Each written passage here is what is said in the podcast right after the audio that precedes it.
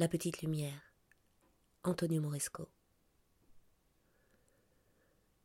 Parfois, je m'arrête pour parler avec les animaux, les insectes, les plantes, toutes ces puissances végétales qui grouillent partout sur la ligne d'horizon, avec les guêpes hargneuses qui se jettent dans les plaies des figues pourrissant sur les arbres, plongeant leur tête rostrée dans les déchirures pleines de pépins en putréfaction et de suc, m'approchant de très près, peut-être trop, si bien qu'un jour une guêpe m'a piqué une main. J'ai senti son dard pénétrer douloureusement dans la chair tendre qui se trouve entre deux doigts. Mais pourquoi vous êtes toujours aussi hargneuse? je demande. Pourquoi vous vous jetez comme ça, tête baissée, dans la pulpe des fruits délaissés qui pourrissent sur les arbres de cet endroit inhabité et hors du monde, si bien que parfois, quand j'en cueille un pour le manger, je trouve dedans l'une d'entre vous qui sort, furieuse, toute souillée des liquides morts et des sucs dans lesquels elle barbotait. Vous vivez où? Vous dormez où? Qu'est-ce qui se passe de jour comme de nuit dans vos nids féroces? Mais elles ne me répondent pas. Avec les crapauds répugnants, quand j'en aperçois un, immobile, à moitié enseveli sous un voile de terre, son gros corps entièrement recouvert de larves, dans un endroit qui autrefois devait avoir été un potager, car courent toujours çà et là des enchevêtrements végétaux, des entrelacs qui donnent vie à des légumes méconnaissables. Mais c'est quoi cette vie, je leur demande? Enfoncée dans la terre, avec vos réserves de grosses larves dont vous vous goinfrez là-dessous dans le noir? Le corps comme une outre molle qui grossit, enserrée de tous côtés par la terre et l'obscurité? Mais ils ne me répondent pas. Avec les racines aériennes, qui s'allonge çà et là et intercepte tout ce qui passe à portée, là, en haut, des feuilles pourries, des pollens et des spores qui volent aveuglément dans l'air, sans doute aussi de minuscules petits corps d'insectes ailés pleins de petites pattes et d'antennes. Elle les transforme en nourriture, pour une plante qui parfois n'est pas encore là, n'existe pas, qu'elles n'ont pas encore inventée.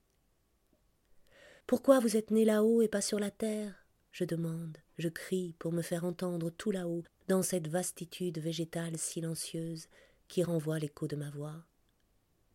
Vous êtes vraiment né là depuis le début? Ou vous étiez, vous aussi, dans la terre comme toutes les autres racines? Et puis, qui sait pour quelle raison, vous avez commencé à vous déplacer de plus en plus vers le haut, jusqu'à vous installer directement dans l'espace? Ou alors vous êtes descendu de là-haut, de l'espace?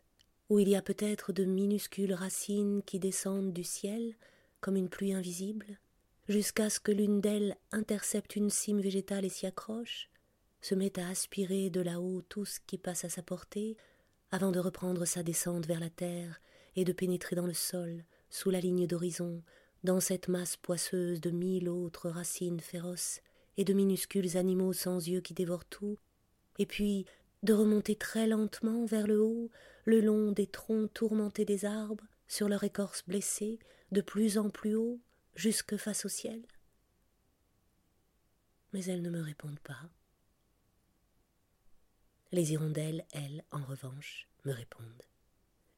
Parfois, quand je les vois passer comme des flèches au-dessus de l'étranglement de la ruelle où il y a les deux abreuvoirs en pierre plein d'eau, arrivant d'en haut, en piqué, déchaîné, effleurant en le sol à une vitesse inconcevable, et puis raser les abreuvoirs pour en prélever dans ce court instant un peu d'eau avec leur bec, parce qu'elles ne peuvent pas interrompre leur vol et se poser à terre.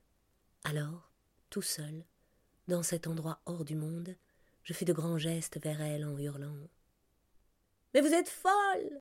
Oui, oui, on est folle.